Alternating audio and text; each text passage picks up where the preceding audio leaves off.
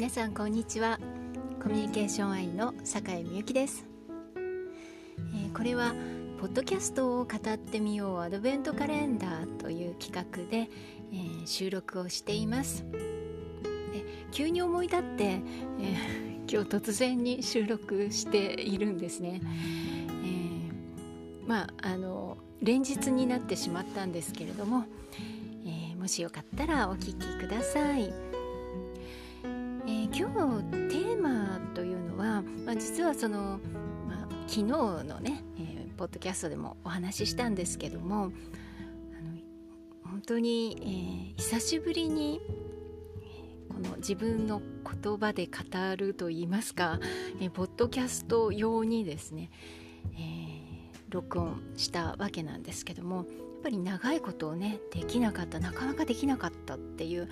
のは本当にできなかったこと自体自分でもびっくりしたんです。でなんでかなっていうのをよく考えてたんですけれどもこのね音声だけというのはあの映像と違って本当にこう想像力というものが急にこう広がる感じがするんですよね。で今あのライブ配信映像のねライブ配信を、えー、とそうですね60日か、えー、もうすぐで60日なんですが、まあ、大体2ヶ月ぐらい続けてるんです毎日。でそれに関してはやはりそれもね私自分の言葉で話してるしスタンスとしてはこういうポッドキャストと変わらないスタンスでやってたつもりなんですよでもポッドキャストの方はなかなかできなかった。なんでかなって思ったら映像っていうのは目がどうしても集中してしまうというか映像にね集中してしまいますよね。情報がたくさん入ってくるので分かりやすいといえば分かりやすいんですよ。で、ま、自分も話しながらその映像を見てますからそのことに気を取られて自分の想像力をこう発揮させる瞬間が実はないんですよね。もう見たものそのまんまを受け入れてる状態頭が、まあ、もちろんね何か気になるようなことがあればそのことを、まあ、片隅で考えるということはあってもやはりこう視覚情報で自分の思考が圧倒的にこう占められるので。ポッドキャストのように音声だけを聞く状況と全く違うんですよね。これはやってる側としても同じだなということに気がつきました。私がこのポッドキャストをやってた頃オーディオブーでやってた頃の話をしたと思うんですけれどももう78年10年近く前になるんですよね。でまあ、有料になったので 使わなくなったというか、まあ、その前にやめちゃってたとこともありますがもしかしてまだ残ってるかなと思って昨日見に行ったんですよ。そしたらね残ってたんですよね。結構感動して、えー、で少し聞いてみたんです。そうしたらその当時の心境とかなんかその時の様子っていうのが頭にバーッと浮かんできて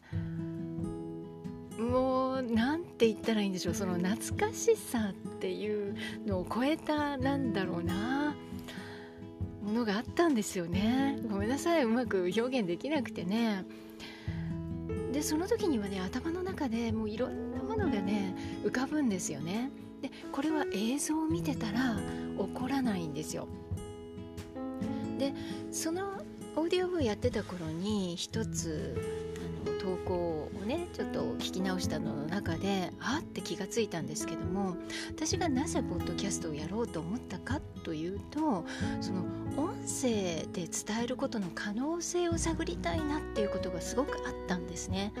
で当時、えー、単にそのポッドキャストでね、まあ、やっているとなんかやってみないことには分かんないっていうのが 私の心情で考えててもしょうがないよねって、まあ、とりあえずやってみるっていう、えー、タイプなんですよ。で、えー、当時ねラジオ講座みたいなのにもちょっと通っていてある FM のラジオ局で。で番組をね作るっていうのがあのその講座のゴールだったんですね。で結局ねできたんですよそれ。やれたんですね。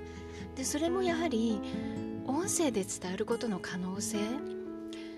それをねどうしても知りたかったし自分で実感したかったんですね。でその結論そのものはね結局出なかった気がします。明確なものは。でも今ならねはっきり分かりますよ。音声の可能性っていうのは想像力をこう発揮させる余地があるんですよ。音声というのは。で、まあ、これがねどんな目的で使うかによると思うんですけれどもあの私は企業研修とかセミナーとか、まあ、そういった、まあ、人にね、まあ、教えるというんでしょうかスキルをお伝えするという、えー、お仕事をさせていただいていてでその時に動画教材っていうのを今手がけていますで出してるんですけども動画教材も、えー、映像自分が出て映像で、えー、伝えるというタイプのものからスクリーンキャプチャーといって、えー、画像に画像をねこう、まあ、スライドを移動あの変えていってで、うん、トークで、うん、その解説をするというようなタイプとあります、まあ、2種類だけじゃないですがさまざ、まな種類があるんですね。でもこの映像に対して音声教材というのもあるわけですよ。で音声教材にどれほどの価値があるのかという価値がないという意味じゃなくてその比較してね映像の教材と音声の教材にはどんな違いがあるのか、まあ、違いが分かればねその違いをもとにやはりプログラムを作ることができますし効果的な音声教材を作るにはっていうところでその音声教材としてね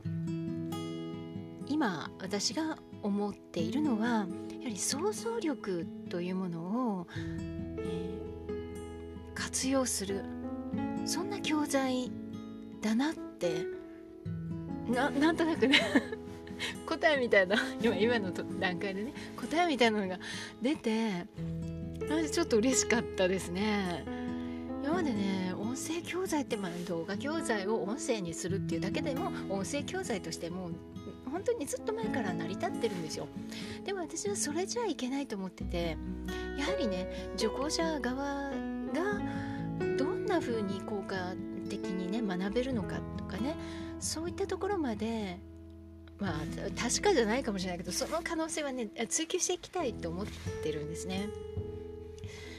でそこに一つね答えが見えたなと、まあ、このポッドキャストのねを語ってみようポッドキャストを語ってみようアドベントカレンダーのおかげで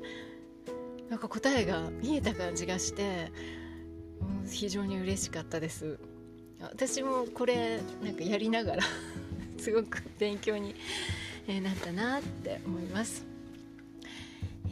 なんか取り留めのない話またしてしまいましたけどあポッドキャストを語ってみようっていうえこれもポッドキャスター側の意見になるんでしょうか？あ今度は音声教材をですね、えー、そういう、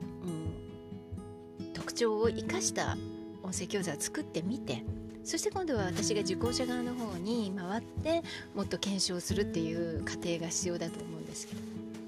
たそれで、えー、明らかになったようなこととか、えー、気づいたこと発見したことあればですねまたポッドキャストでお伝えしたいなと思います。ということで今日はこの辺でではまた。